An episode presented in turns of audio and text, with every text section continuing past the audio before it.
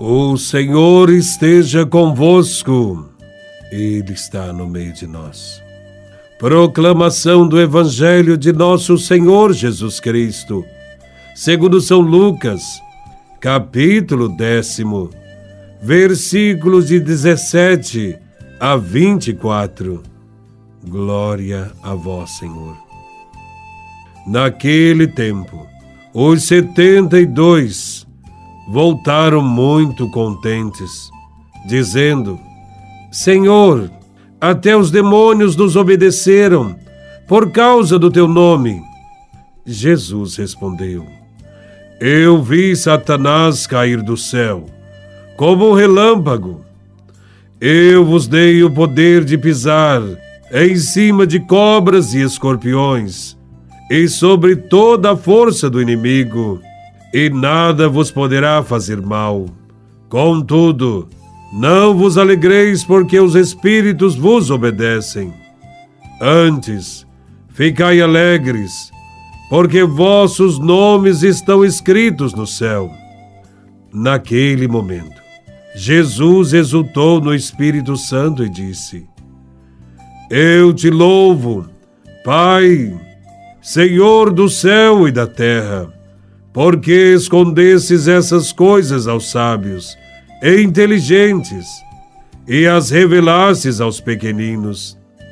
Sim, Pai, porque assim foi do teu agrado. Tudo me foi entregue pelo meu Pai.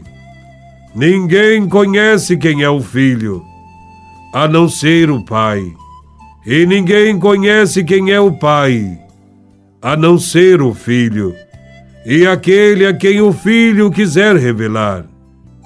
Jesus voltou-se para os discípulos e disse-lhes em particular: Felizes os olhos que veem o que vós vedes, pois eu vos digo que muitos profetas e reis quiseram ver o que estáis vendo e não puderam ver, quiseram ouvir o que estáis ouvindo e não puderam ouvir. Palavra da salvação. Glória a vós, Senhor. Temos neste Evangelho, na primeira parte, a missão realizada pelos 72 discípulos de Cristo, que é considerada por eles uma vitória contra Satanás. Esse acontecimento evidencia a capacidade dos discípulos em vencer o mal que existe no mundo. E por esta missão realizada, eles são chamados de felizes, e os seus nomes estão escritos no céu. Diante do retorno dos discípulos da missão, Jesus está sorridente, com os olhos brilhando. Jesus exultou de alegria no Espírito Santo. Mas por que Jesus exultou de alegria naquele momento? Porque viu os planos do Pai se concretizando na vida dos pobres. Nosso Senhor glorifica o seu Pai, porque ele não escolheu os sábios entendidos para serem os primeiros discípulos, mas escolheu os pequeninos, o povo sem estudo sem muito entendimento e que não era capaz de muita coisa. As coisas de Deus seguem uma lógica muito diferente da lógica humana. Em termos humanos, pode-se pensar que o reconhecimento e a acolhida do Senhor sejam mais fáceis para os sábios, os entendidos deste mundo. Mas com Jesus aconteceu o contrário. Foram os pequenos. Eles acolheram Cristo e seu reino. A estes foram revelados os mistérios de Deus. Jesus se mostra alegre e agradece ao Pai porque os simples não só entenderam, mas atenderam à mensagem do reino de Deus, enquanto que os sábios e os doutores da lei rejeitaram, não compreenderam nada. É precisamente o povo simples quem descobre, ontem e hoje, que é capaz de transformar as coisas e construir o reino de Deus. Um reino de solidariedade, de amor, de paz, de justiça. Para os inteligentes e sábios, que confiam nos próprios conhecimentos, a abertura aos mistérios da fé é algo difícil. E com isso, o mistério fica oculto para eles.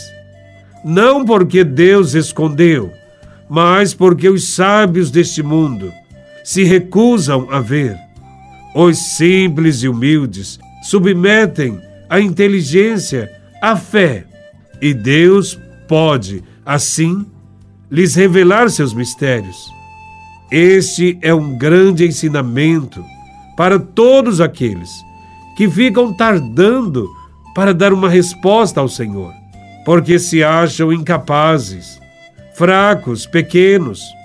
Mas somente os pequeninos, isto é, os que abrem o coração e não colocam a razão em primeiro lugar, poderão distinguir os prodígios e os milagres que acontecem quando o reino de Deus se manifesta pela ação do Espírito Santo. No Evangelho, Jesus nos alerta dizendo: Felizes os olhos que veem o que vós vedes.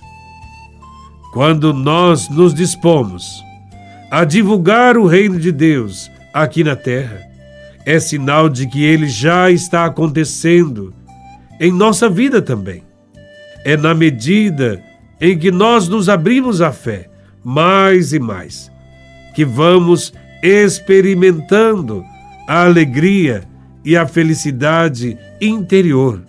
Somos felizes porque nossos olhos veem além das aparências e podemos, na reflexão da palavra de Deus, descobrir os seus segredos, os seus planos para nós e para a humanidade. Somos chamados, no tempo atual da nossa vida, a ver e a ouvir o que o Senhor tem para nos revelar.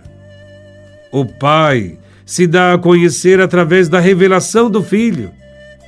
E quanto mais nós conhecemos a Jesus, mais nós teremos comunhão com Deus e estaremos vivendo a felicidade tão almejada.